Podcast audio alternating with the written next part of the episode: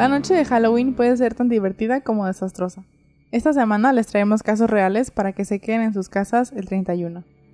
Hola a todos, bienvenidos a su podcast de terror favorito. Yo soy Salma y aquí me acompaña Vania. Nosotros somos dos hermanas aficionadas a los crímenes sin resolver, misterios, cosas paranormales, en fin, a todo lo que no nos deje dormir por las noches. Semana tras semana les traeremos casos que los mantendrán vigilando. Hoy les traemos un, una compilación de casos violentos en la noche de Halloween. Este. Les quiero decir que es la primera vez que vamos a, a hablar de casos que sí se resolvieron. Un, un evento sin precedentes. Les traje seis casos. Eh, obviamente no me voy a alargar eh, en todos para poder abarcar. Pero me sorprendió la cantidad de casos que existen en Halloween. O sea, aquí les puse seis, pero de verdad que había listas de, que, de 20. Este, puse tres que están resueltos y tres que no están resueltos para no perder la costumbre. Y este, pues ya estamos más cerca del 31. Entonces. ¡Uh! Samhain. Estos casos, obviamente, todos son. Bueno, creo que uno es de Canadá, creo. Este, no me acuerdo ya. Pero todos son de Estados Unidos porque, obviamente, en Estados Unidos sí se celebra como más fuerte el Halloween. O sea, todos cuando estábamos chiquitos vimos caricaturas y series de que. Dulce truco y todo eso, entonces. Este, pues en México creo, no, o sea, no, no encontré como alguno de que hay, o sea, alguno parecido a los que puse por acá. Entonces, pues si no tenemos nada más que decir, vamos. Yo sí tengo algo Ah. que decir. ¿Quién sale a pedir dulces conmigo? Yo creo que solamente una vez o dos veces pedí dulces. O sea, tal vez, o sea, sí era como común que en las escuelas de repente de que cada quien traiga una bolsa de dulces y ya nos dábamos, o sea, repartíamos dulces, pero no es como la tradición de disfrazarse y salir a pedir dulces. Creo que hasta ahora, ¿no? O sea, como que ahora ya está más amplia esa tradición, pero antes no tanto. Creo, ¿O sí? creo que siempre ha estado, pero nosotras no fuimos niñas a las que sacaran a pedir dulces. Bueno, me acuerdo mucho de una vez que... ayuda. que mi papá me llevó... Creo que tú estabas todavía muy chiquita. Así que me llevó a mí como a pedir dulces dentro del edificio. E incluso nos quedamos con las señoras que nos rentaban el departamento. Y hay una foto de eso.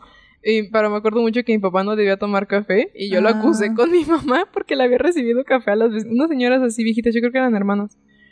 Y este, y yo vestida de brujita. Brujita zapa. Este. Esa. Yo me acuerdo. Y, ah, una vez que salí con, con mi mejor amiga de la primaria, dentro de la, de la calle en la que vivía, Mm. pedimos dulces con otras personas, o sea, como con sus vecinitos. Y luego regresamos a la casa de ella y vimos como una hora Coraje el perro cobarde con dulces. Y mi caldero, mi, mi caldero cuando regresó a la casa, mi mamá lo tuvo que esconder porque si no me iba a comer todos los dulces. Yo me acuerdo de una vez que y fuimos a una fiesta de Halloween en, cuando ¿En vivíamos en? Acapulco. Y, o sea, ya saben, esas veces que eres niña y que te enseñan de que "Eh, la casita y todo eso, ¿no? Que no está mal, pero bueno. Entonces me acuerdo que era una fiesta en la que Vania, a la que Vania tenía que ir. Bueno, o sea, invitaron a Vania y mi mamá y yo fuimos. Este, y me acuerdo perfecto que esas veces que te toca la fiesta de la familia rica, entonces dieron un buen de dulces y un buen de cosas. Creo que hasta hicieron como un concurso de disfraces. Así, increíble. Tenían en una pantalla como de Sí. tela de, sí, de cine, estaban proyectando películas Ajá. y vi, fue la primera vez que vi Scary Movie.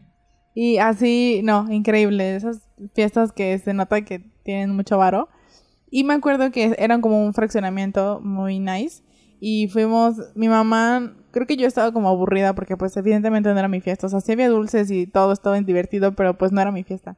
Pero Entonces, una casa muy grande. Sí, era una una casa en muy el centro, grande, ¿no? sí. Y mi mamá y yo bajamos como que al, o sea, al, al área común de todos los, de todas las casas que habían. Era, no era un fraccionamiento, era como un residencial, o sea, muchísimo más grande y más nice. Y me acuerdo que había una casa como para los niños, pero una casa, de verdad. O sea, no era como una casita de esas rosas que todos... No, una casa así de madera. Y me acuerdo que me metí eh, como a la sala y así y creo que es de las veces que más emocionada he estado de niña porque dije como, es una casa, o sea, para jugar, pero es como tamaño real. Estaba increíble. Y me acuerdo que esa noche probé como unos dulces de ojos y también estaban súper ricos. Fue lo máximo. Esa vez dieron como dulces así de que súper Yo sí me acuerdo de, ese- de esos dulces. Fue lo máximo. Pero bueno, más bien aquí como que a nosotros nos tocó que nos invitaran a fiestas de disfraces y ahí dieran dulces en vez de que vamos a salir a pedir dulces a las casas, ¿sabes? Creo que no es tan común. O sea, a lo mejor sí es muy común, pero para nosotros no era como tan común salir a pedir dulces. Alguna vez en el DF salimos a pedir dulces ya más grandes, este, pero porque íbamos así de que con los ahijados de mi mamá y nos dieron tres dulces. Nos esforzamos en nuestros Sí. disfraces y nadie nos dio nada. Deplorable. Pero Hay que disfrazarnos de, de mantequilla de maní jalea. ¡Gemelos! Yo me disfracé de sirena porque tuvimos una fiesta en la que teníamos que ir. Ya saben, con todas estas cosas del TikTok, este, hay que modernizarse. Entonces eh, hicimos una fiesta de ir disfrazados de algo que empezara con la inicial de tu nombre. Entonces yo me llamo Salma y fui disfrazada de sirena. Yo hice mi disfraz. Llámenme. Ya, contáctenme para que les haga los disfraces a sus hijos. Bueno, ahora sí vamos a empezar.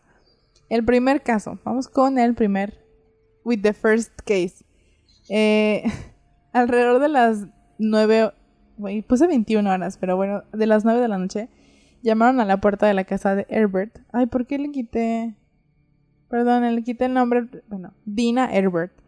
Y cuando ella abrió la puerta, un hombre enmascarado, cabe destacar que era una máscara de lobo, le dijo, te voy a matar, según su hija de 4 años, Dina Scott, que estaba presente en ese momento del ataque. Cuando los agentes llegaron, encontraron una máscara de lobo en el lugar de los hechos y un rastro de sangre que recorría toda la manzana, lo que finalmente les llevó al asesino. Eh, está muy cortito este caso, pero pues resulta que Dina tenía, eh, haz de cuenta que el papá de Dina, de su primer hija, este, habían tenido como muchos problemas, se divorciaron y este, después de algún tiempo se casó con otra persona y ella estaba embarazada en ese momento de ocho meses. Este, esta persona utilizó eh, un machete para asesinarla y resulta que el papá de la primera hija, de Dina, fue quien la asesinó, simplemente porque pues ella ya estaba como reconstruyendo su vida. Este, me comió un pedazo, me acabo de dar cuenta, pero esto pasó en los suburbios de San José, California, la noche Ay, mi de jefe Halloween. vive en San José. Oh, pues ahí pasó. La noche de Halloween del 84. Este. Y pues fue como un caso súper sonado, o sea, como de que él utilizó una máscara para presentarse en su puerta y pues tú abres, sí, bien tranquila porque pues piensas que es este alguien pidiendo dulces y pues resulta que no. Y pues afortunadamente se pudo resolver el caso y esta persona fue a la cárcel y le dieron su sentencia y fin. Lo más interesante es que pues la hija de cuatro años estuvo ahí en ese momento. O sea, no interesante, obviamente súper triste. Pero ella pudo dar como una descripción del hombre y qué le dijo y cómo pasó y así. Justo hace rato le estaba diciendo a Salma que se me hace súper triste tener que tener a niños en casos. Sí. O sea, en juicios y así. Que Y lo peor es que ella se acuerda. Entonces, sí. El siguiente caso este, es un caso muy conocido y pues aquí va. Aunque la gran mayoría de las historias de miedo de Halloween sobre navajas en manzanas o caramelos envenenados son leyendas urbanas o un pánico colectivo, Quiero decir, voy a hacerte un paréntesis y decir que hay un chiste que anda rodando en Tumblr y creo que ya lo pasaron a Facebook, que es cuidado con ir a la, a la calle tal porque a mi hijo le dieron este todo el jardín de las deli- delicias de el Bosco dentro de un chocolate. Entonces es un chocolate que está editado con la pintura del jardín de las delicias adentro. Ya lo vi con rock progresivo, cosas así. Y el otro chiste es que alguien dijo como, güey, a las personas que dicen que entregan dulces con drogas en Halloween, nadie estaría regalando algo tan caro. Sí, los he visto. Eh, en la noche de Halloween del 74, Timothy O'Brien, de 8 años, recibió un paquete de Pixie Sticks. El Pixie Sticks es como, no, no recuerdo el nombre así mexicano que nosotros le pusimos, pero son esos tubitos que tienen polvo adentro, como polvo agridulce. Esos son los Pixie Sticks. Eh, eh, ese chico, Timothy, recibió un, este, un paquete de Pixie Sticks de su padre, Ronald, para rematar la noche de Halloween. Murió menos de una hora después. El suceso sembró el pánico en la pequeña ciudad tejana de los O'Brien. Y la policía determinó que los Pixie Sticks que comió Timothy estaban mezclados con cianuro. Cuando la historia de Ronald fue cambiando, la policía comenzó a investigarlo y descubrieron que estaba muy endeudado y que había contratado enormes pólizas de seguro de vida para sus hijos. La policía descubrió que los otros niños también habían recibido caramelos de Ronald, pero no los habían comido. Ronald O'Brien fue declarado culpable de asesinato y ejecutado en el 84. Pues no me alegro, El peor pero... papá del mundo. O sea, la neta qué triste, o sea, qué mal que estuvo, que estaba pasando como por ese momento de crisis económica, pero creo que no era la manera. Y aparte de todo que le dio a otros niños, o sea, pudo, no justifico que le haya dado a su hijo, obviamente, pero pudo haber nada más dado, o sea, haber dado uno a su hijo y ya, pero fue como de que, ah, todos los demás. Y todos tenían rastros de cianuro, entonces, qué triste de veras. Eh, bueno, la siguiente. Este es un caso sin resolver para que no se pierda la costumbre de este programa, de este podcast. La noche antes de Halloween de 1975, eh, ya puedo decirlo, Martha Moxley, de 15 años, fue a una fiesta de disfraces, pero a la mañana siguiente se descubrió su cadáver en el patio trasero de su casa de Connecticut. Había sido golpeada hasta la muerte con un palo de golf. El misterio del asesinato pareció llegar a su fin en el año 2000, cuando Michael Skakel, que también tenía 15 años en ese momento, fue condenado por el asesinato. Oye, te voy a interrumpir. ¿No son esos los del No. reformatorio? Ah, no. Pero Skakel tu- mantuvo su inocencia y en mayo de 2018 el Tribunal Supremo de Connecticut anuló su condena. El asesinato de Moxley sigue siendo un misterio. Este, mm, este, o sea, este asesinato en particular se le conoce como el asesino del, de golf, del golf, algo así. Este, y no indagué mucho, pero aparentemente no había como muchas pruebas de que este chavo, bueno, ya era señor, ¿no? Este, en el momento en que se le acusó, este, tuviera como alguna relación con el caso. Entonces, sigue siendo un misterio. Y le estaba contando a Vania hace rato que es este, como muy común. O sea, encontré muchos casos así de gente que salía de una fiesta de Halloween o que salía de a pedir dulces y desaparecía y luego aparecía de que cuatro meses después el cuerpo. Entonces, son como casos muy aislados. O sea, puedes conocer a alguien en una fiesta, irte con esa persona y que no sea como quien tú crees que era. Este, o simplemente que te encuentras con alguien en el camino y que no sea una buena persona. Entonces, eso es como lo que complica que no se resuelvan. Ay, que no se resuelvan estos casos, ¿no? Y así hay muchos. El COVID. Los invito a darse una vuelta por Google para que lean los demás. Es que le decía a Vania que no sabía cuáles seleccionar porque todos estaban muy interesantes. El siguiente caso es el más triste para mí. No los voy a mentir, mis panas. Y se me hace como, así como, ah, como que, porque no sé, bueno. Yoshi, a ver si lo digo bien. Yoshihiro Hattori era un estudiante de intercambio japonés que vivía en Baton Rouge como parte del programa American Field Service. En la noche de Halloween de 1992, Hattori y el primer, perdón, y el hijo pequeño de su familia anfitriona fueron a una fiesta de Halloween para estudiantes del AFC, AFS, o sea, del, em, del programa de intercambio en el que estaba. Al no estar familiarizados con el barrio donde se celebraba la fiesta, los chicos llamaron al timbre de la casa equivocada. Al no obtener respuesta, comenzaron a caminar hacia su coche. El propietario de la casa, Rodney Pierce, salió entonces hacia la puerta armado con una Magnum 44. No. Hattori le dio la, se dio la vuelta y dijo, estamos aquí por la fiesta. Alegando que temía por su vida y que el estudiante de intercambio daba miedo, Pierce disparó a Hattori acabando con su vida. No. Solo cuando el gobernador de Luisiana y el consulado japonés se involucraron, Pierce fue detenido, tras lo cual fue absuelto de homicidio involuntario. Yo sé, sea, que no. Shh, yo sé que fue homicidio involuntario, pero ¿por qué lo absolvieron? Sí, sí lo hizo. Sí, o sea, pero ¿sabes qué siento? Eh, como que en Estados Unidos pasa mucho esto de que la propiedad privada es así como de que no, o sea, si te metes a una casa ajena, o sea, es así, no, no puedes, o sea, Hippity hoppity abolish private property. como que en Estados Unidos hay mucha mm, esta cultura de como que está muy normalizado el que alguien se acerque a tu casa y que tú puedas así disparar. O sea, según yo eso es algo como súper legal, de que si alguien se acerca a tu casa y tú sientes que estás en peligro por cualquier cosita, tienes todo el derecho de disparar. Entonces, y aparte, pues las leyes de armas en Estados Unidos son así como, ya saben ustedes que nos escuchan, ustedes radioescuchas que son así lo peor. Este, y sí. Ay, hubiera puesto más casos. Mira, ya vamos al quinto. Iba a decir algo de las armas. Se me hace una súper estupidez. Como hace un mes que les dijeron, ah, en vez de regularizar las armas, vamos a, a pedirles que por favor no traigan mochila a la escuela para que así veamos que no traigan ningún arma. Es así como, güey. Ya sé. Y, y sí, está súper, está muy triste este caso, pero les digo, casi todos son de que noche de Halloween alguien está loquito. También leí un caso que no puse porque no estaba muy amplio, de una pareja, o sea, súper tonto, ¿saben? Una pareja que en noche de Halloween estaba viendo la tele mientras comía dulces. Y se pelearon porque, o sea, el señor dijo como que, ay, tú estás agarrando más dulces de aquí. Este... La Salma y la Vania. Sí.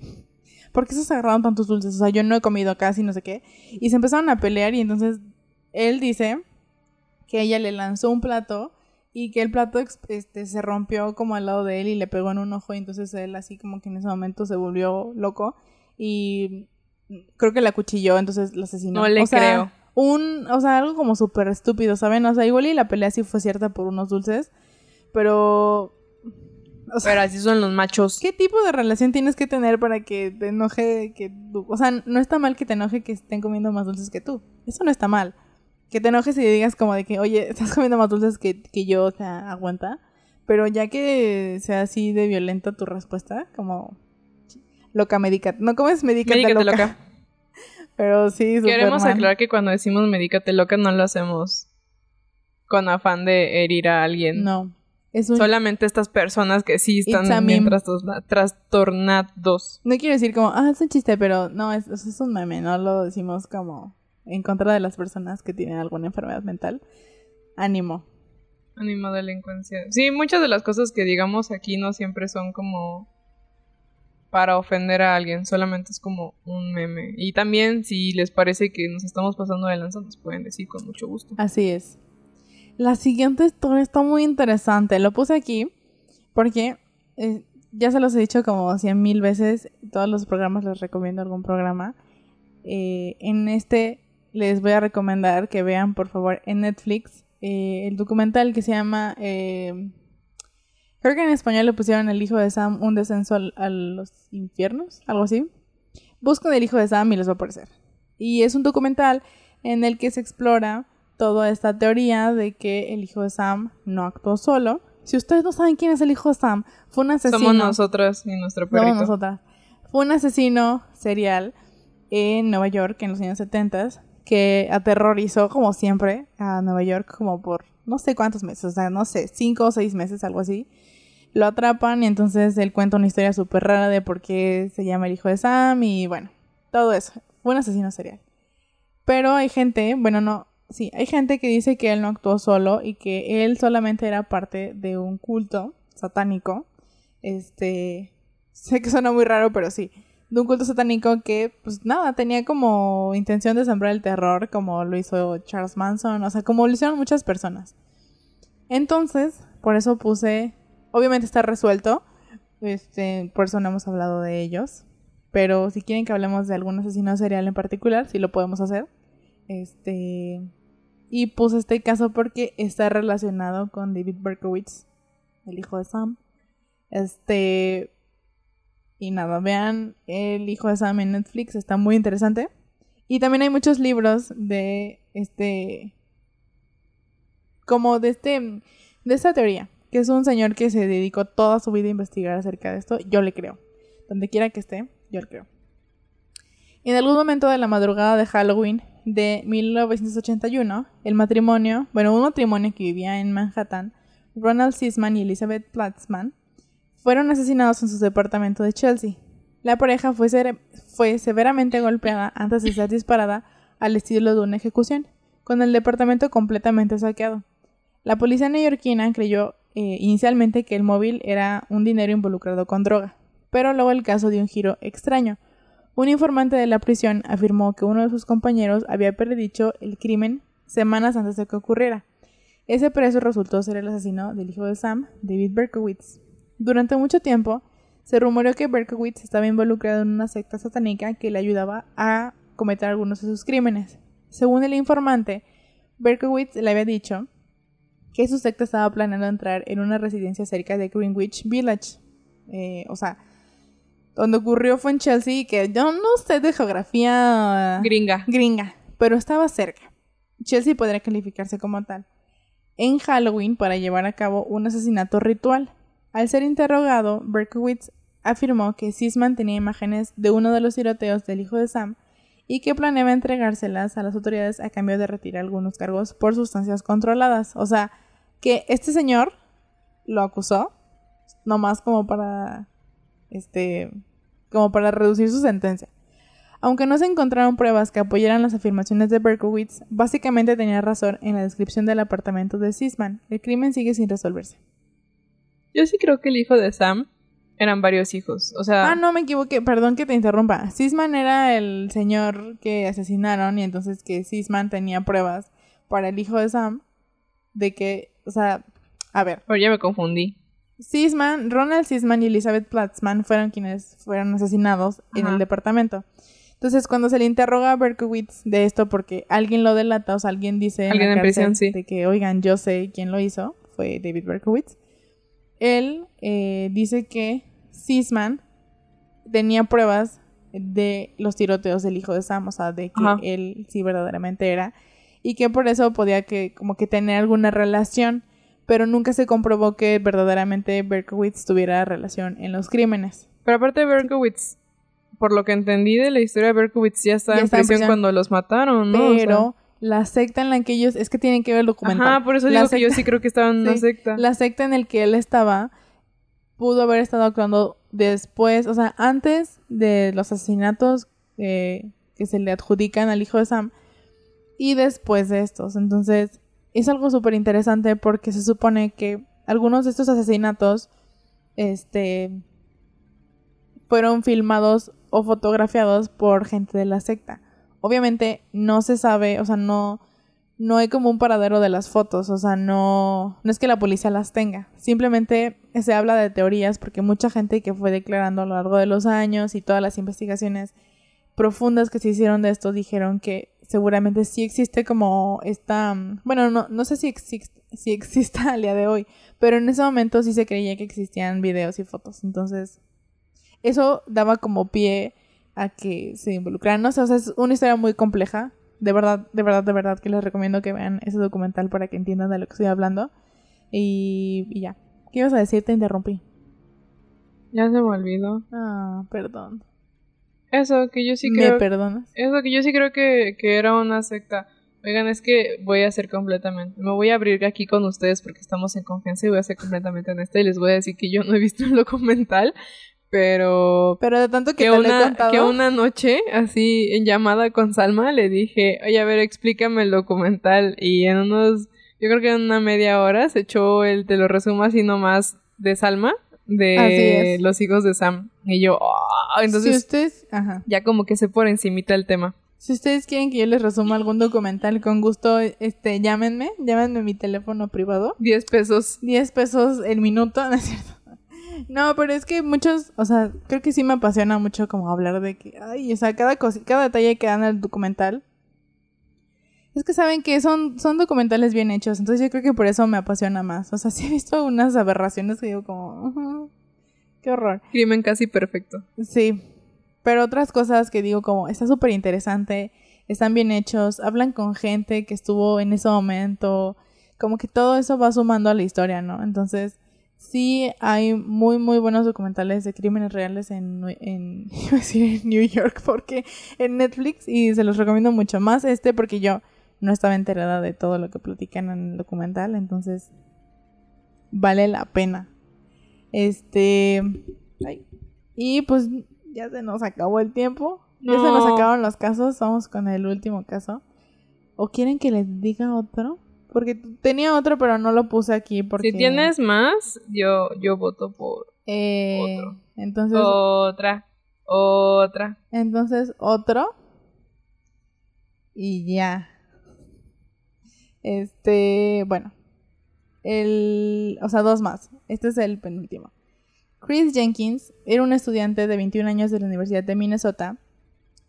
Era un estudiante, dije una. Era un estudiante de 21 años de la Universidad de Minnesota que fue visto por última vez al salir de un bar del centro de Minneapolis la noche de Halloween de 2002. Cuatro meses después, eh, su cuerpo fue descubierto en el río Mississippi, donde todavía, todavía con su disfraz de Halloween. Como Chris estaba intoxicado esa noche y parecía haberse ahogado, las autoridades creyeron inicialmente que su muerte había sido un accidente o se había autoinfligido, o sea, se había suicidado, pues. Sus padres se negaron a creerlo y presionaron para que se realizara una investigación más exhaustiva. Finalmente, en 2006, la muerte se reclasificó como homicidio. La policía afirmó que un sospechoso encarcelado les dijo que estaba presente cuando Chris fue asesinado y luego arrojado al río desde un puente.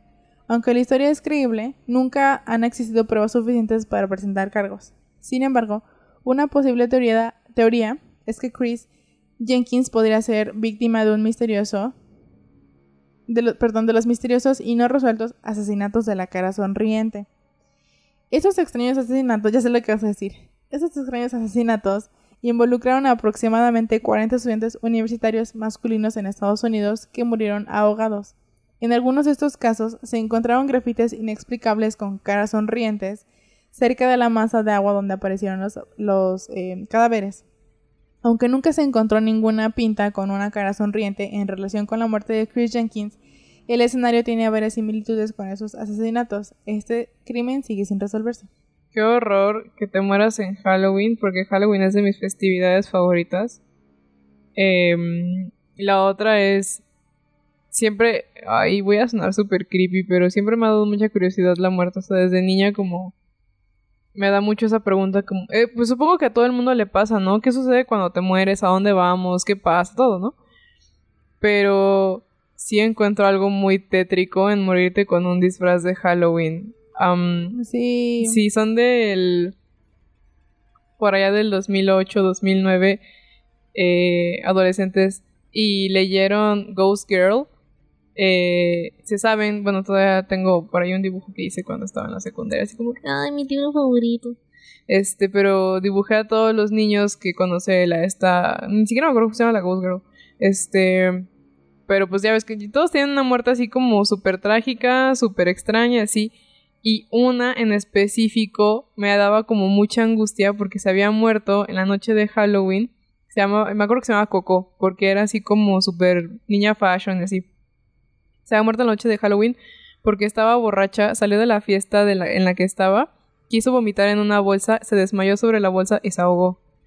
Y... No. Oh, eso me, eso me da mucho miedo. Entonces, Aparte, sí. sí hay mucha gente, según yo, sí han existido así muchos casos de, de gente famosa que se ahoga con su vómito. Sí. O sea, hay que tener cuidado. Por favor, este, en esta noche de Ah, Halloween. Creo que era uno de ACDC, no me acuerdo, porque me acuerdo mucho de en la secundaria ver así Sí, este, programas de este... Sid Vicious.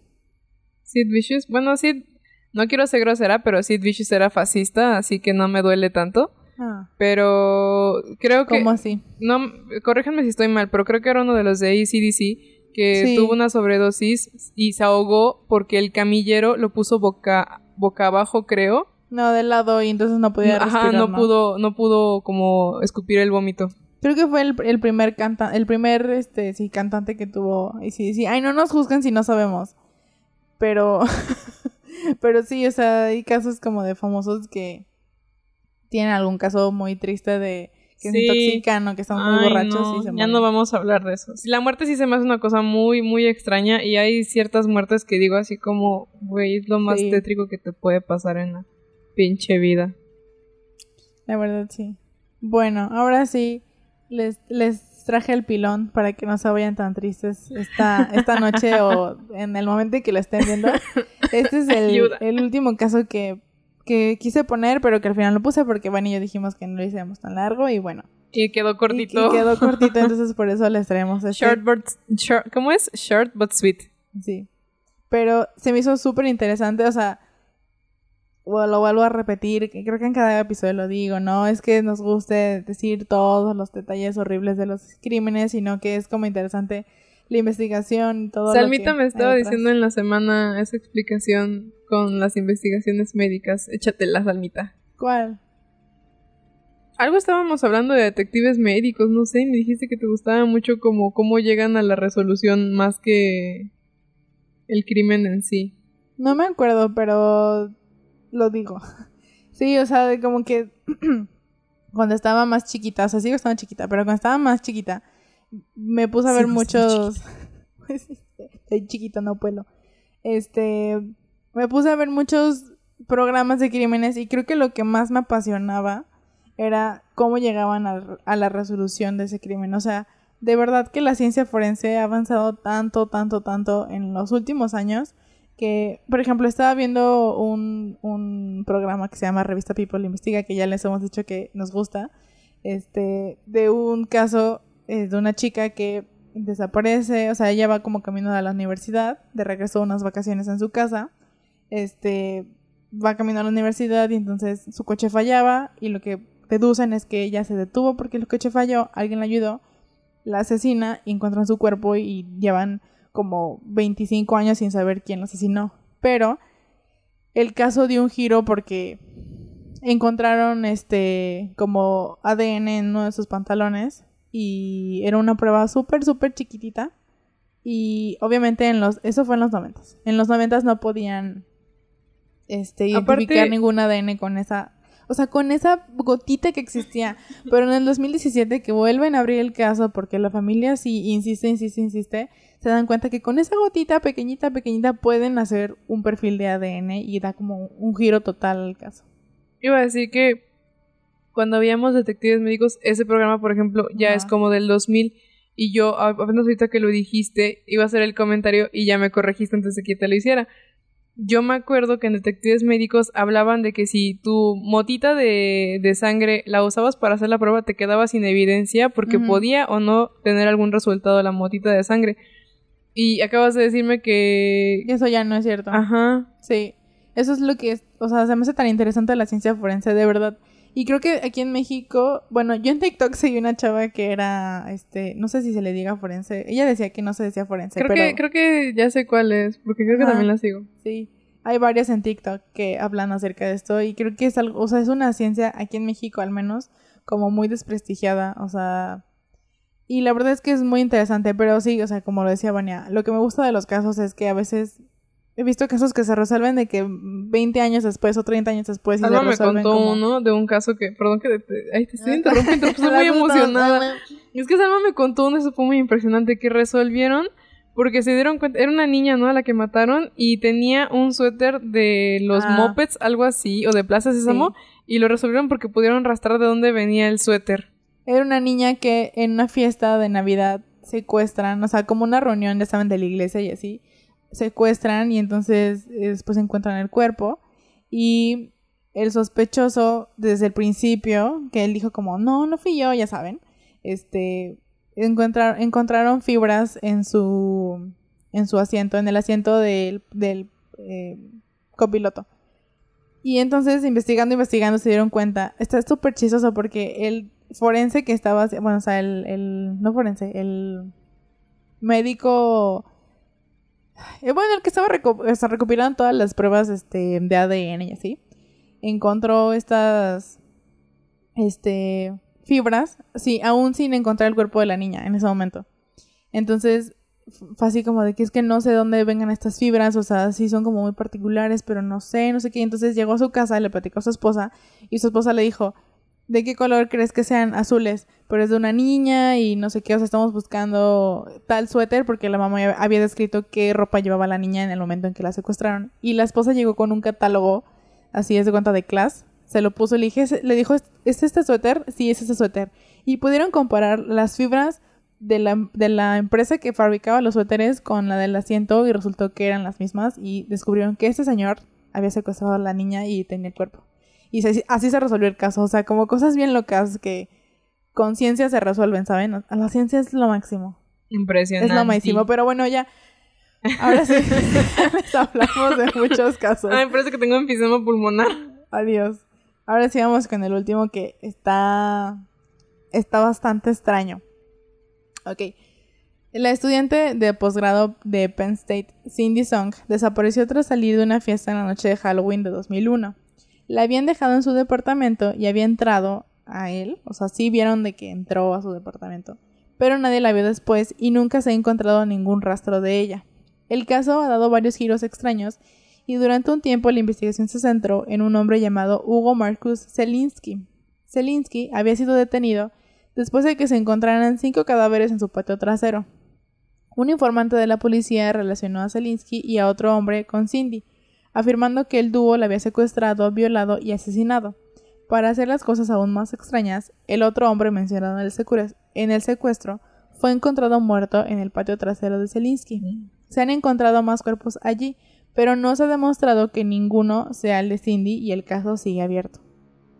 Qué miedo, qué miedo porque hay muchas desapariciones, bueno, no sé, yo he visto muchas desapariciones de que, este, ah, sí, fuimos a una fiesta, la dejamos en su casa, o estábamos de fiesta, nos fuimos a su casa y desapareció. O sea, qué miedo desaparecer, o sea, que estés en tu casa, que es como un lugar seguro y que alguien te diga como, oye, vamos a salir, o que te saquen a la fuerza, o sea, es como lo más, lo más horrible en lo que yo puedo pensar y más si eres como una chavita que está así en la flor de la vida, o sea, no, qué triste. Y aparte que no han encontrado ni siquiera el cuerpo, ¿saben? Ese caso está muy interesante, tal vez en algún momento lo haga como más amplio para, para cubrirlo mejor porque se me hizo muy interesante. Mi último año de universidad viví sola, bueno, no sola, viví con mi mejor amiga, pero como trabajaba, yo me quedaba sola los fines de semana. Y no se imaginan el miedo que me daba en la noche. O sea, cuando no me había quedado dormido, cuando seguía despierta y ya me tenía que haber quedado dormida, me empezaba a dar como un miedo de que la casa estaba sola, que sí había puesto seguro, porque aparte ese departamento sí o sí se ponía seguro, porque era como de esos cerrojos de reja, esos que truenan, así como que jalas como un ganchito y truenan. Así, y tenía también tenía como esas varillitas que pones para cerrar contra el piso, no sé cómo explicar, no sé cómo se llaman pero todo siempre en la noche lo dejaba cerrado y aún así me daba un miedo escuchar a alguien y, por ejemplo, quebré nuestra mesa de cristal. Pero entonces en la noche ya ven que se expanden las cosas y así, eso yo lo aprendí en Nickelodeon. Y este, y como se expandía la mesa y se expandía, me daba un miedo, no saben, porque se escuchaba como si hubiera alguien en la cocina. Me acuerdo mucho una vez que me desperté a las 2 de la mañana y tenía muchísima sed y no me quería parar porque me daba miedo salir y que hubiera alguien. Yo me acuerdo que cuando estaba chiquita, o sea, siempre he sido súper miedosa. Soy Bob miedoso, de verdad. Y teníamos unas teles que eran todavía las teles como de caja. Las Triniton. Ajá, las Triniton. Y que tengo perfectamente grabado cómo eran, o sea, eran grises de enfrente con las bocinas a los lados y de atrás. Como planas. Ajá, como planas y de atrás obviamente que se hacía la caja eran era otro tipo de gris más oscuro y me acuerdo perfecto cómo se escuchaba cuando las prendías y cuando las apagabas, o sea, es así como algo que tengo súper grabado, pero en las noches eso si, si no lo saben es cierto las cosas se expanden en las noches. Eso lo aprendimos bueno y yo en Nickelodeon. Y crujen. Y crujen. O sea, es normal que tu caja, que tu caja, que tu casa cruja en las noches. También tu caja si vives en una caja de cartón. O que tu tele, cosas así crujan. Este. Y entonces me acuerdo que esa tele había noches en que crujía más y más fuerte y otras en que no crujía. Entonces a veces sonaba como un tum. No sé, como que.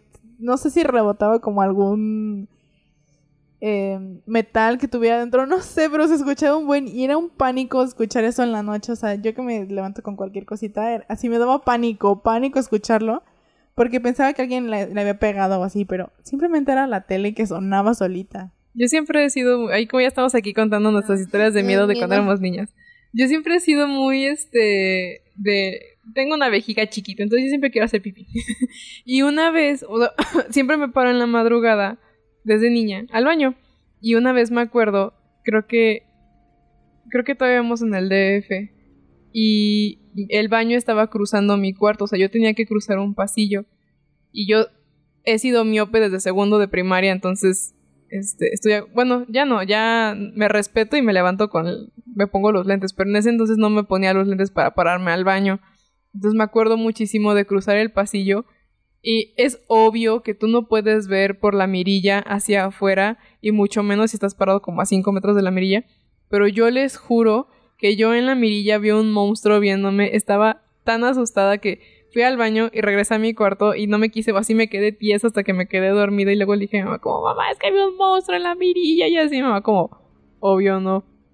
Pero me acuerdo de ese momento de mi vida y ya no me da miedo, pero sí me acuerdo del miedo que sentí. O sea, horrible. También una vez, eso ya fue en Acapulco, que me paré. En ese, han de saber que como Salma es Bob miedoso y yo también soy miedosa, muchos años de nuestra vida nos dormimos juntas. Así es, por eso estamos tan conectadas en el cerebro. De hecho, no, no solemos dormirnos con la luz apagada. Yo la apago ya en la mañana cuando está haciendo un poquito más de sol. Pero a mí me da mucho miedo dormir con la luz apagada, a menos que sea una pijamada o algo así, que ya sé que hay gente en el cuarto y digo como, ok, no me va a pasar nada. Pero me da muchísimo miedo. Y, y me acuerdo mucho una vez que me crucé. En ese entonces el cuarto de Salma era el que tenía el baño. ¿Quién sabe por qué nos dormimos en tu cuarto si el tuyo era el que tenía el baño? Sí, aparte el mío era como más amplio, ¿no? Ajá, pero bueno, nos dormimos en el mío. Me crucé al de Salma, entré al baño y cuando voy de salida, según yo vi una cucaracha y yo, no, aparte Acapulco es muy caliente y es común que a veces salgan bichos. Y yo, no, y estuve en la cama de Salma así ciega, intentando ver la cucaracha como 10 minutos, hasta que dije, ¿por qué no se mueve? Y cuando me atreví a bajarme de la cama, era una nariz de payaso que le habían dado a Salma como para Navidad, como para hacer Rodolfo el reno, y yo, ah, y ya me regresé a mi cama. Quedé. Permanecí. Es que sí, la, la noche es muy tenebrosa. Tenebrosa. Este. Pero sí, esperemos que, les hayan gustado nuestros casos que les trajimos esta vez.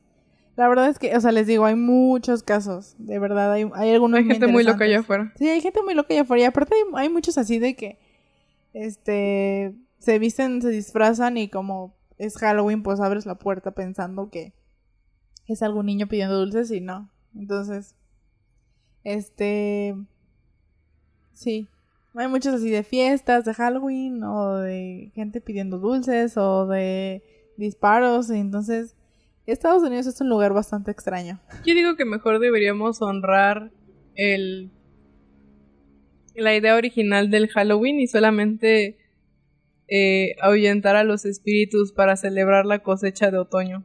Yo digo que sí. Vamos a celebrar Samhain. Creo que el Samhain se celebra el 29, pero no me crean. Entonces, chequenlo porque pueden hacer ay, yo aquí con mis consejos de bruja, pueden hacer altares, pueden hacer pan, pueden hacer rituales, o sea, hay cosas muy bonitas que se pueden hacer en Samhain para, justamente para celebrar el otoño y, como ahuyentar a los espíritus malos. Y cuéntenos de qué se disfrazaron, si ya se disfrazaron o si se van a disfrazar de algo. Queremos saber, porque como que últimamente los disfraces han escalado un peldaño y siempre hay disfraces como bien padres, ¿no? O sea, yo siempre veo amigos favorito de, de las que has visto hasta ahora? ¿De qué? O sea, de... Es que no sé si de este año, porque luego hay unos que te enteras hasta de este año que se hicieron en el 98. Eso sí. Pues no sé, yo creo que, o sea, no tengo nada en contra de las Kardashians, pero tampoco son como mis personas favoritas en el mundo. Pero siempre, siempre veo que se disfrazan de cosas así de wow, o sea, obviamente tienen un buen de varo, entonces obviamente le, pueden invertir, invertir muchísimo a sus disfraces. Pero creo que las, o sea, los disfraces de Kylie Jenner o de Kim Kardashian son como wow. O sea, el presupuesto que manejan ellas para hacer un disfraz. Vi uno de Kylie Jenner que se disfrazó de mm, este no sé si es de este año o del pasado, no lo sé. Se disfrazó de em, Greek Goddess, ¿cómo se llama? Diosa griega. Diosa griega no manches, o sea, disfraz así, el, un vestido como dorado con este... Eh, se me olvidó la palabra, este... Alas, no, este... Plumas, como plumas, así dorado, y luego unas alas doradas atrás, y así hermoso lo vi, dije como, te veo, te analizo y te respeto, no sé cómo es ese meme, pero sí. creo que es de los más bonitos que hasta ahora he visto. Pero después tal vez vea otros y diga como, oh.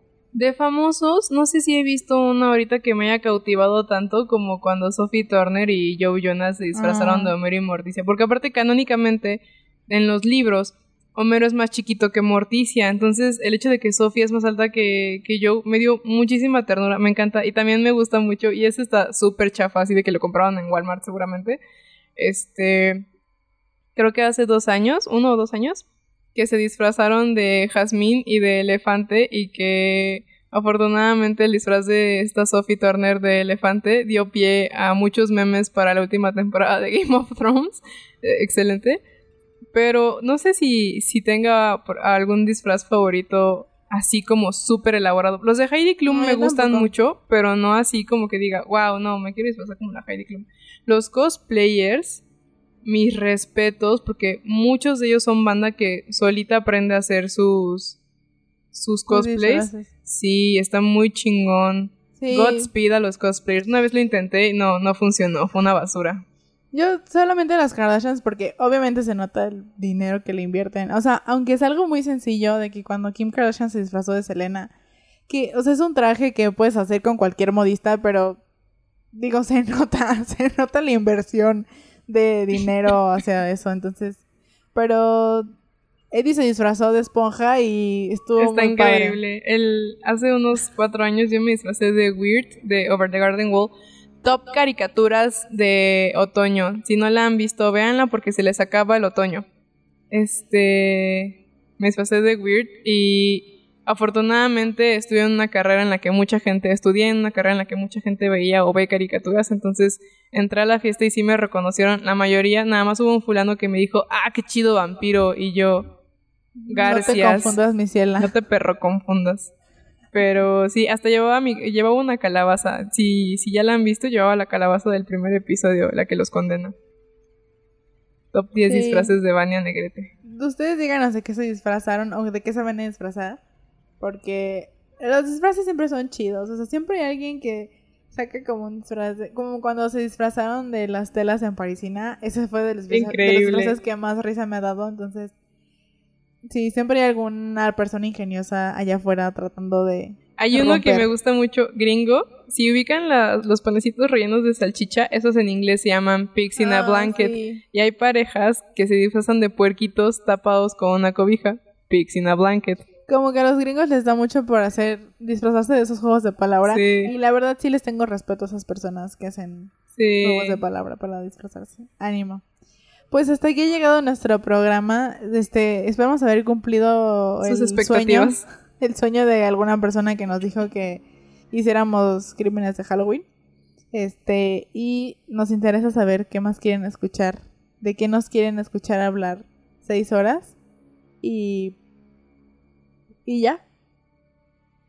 Pues nada, eh, si son del, de Chilangolandia, eh, no se olviden que ya están poniendo las segundas dosis de Sputnik. Creo que solamente sé de Coyoacán. Ah, eh, pero eso, en Guanajuato están poniendo primeras dosis también de Sputnik, entonces para que vayan de otros estados no me he enterado cómo va la vacunación. Ah, en Guanajuato están poniendo primera dosis para niños con discapacidades. Entonces también si tienen familiares o conocen personas, regístrenlos y vayan a que les pongan la vacuna. Es, o sea, lo mejor que pueden hacer, sobre todo por este tipo de... No, este, este tipo de personas suena muy feo, pero por personas con discapacidades que a lo mejor pueden tener un sistema inmunológico comprometido, es una muy buena cosa que le pueden hacer y que los va a ayudar muchísimo. O sea, a lo mejor no va a evitar que les dé COVID al 100%, pero va a ayudar a que no sea algo tan grave. Entonces, eso, vacúnense, lávense sus manitas, usen su cubrebocas y permanezcan observando.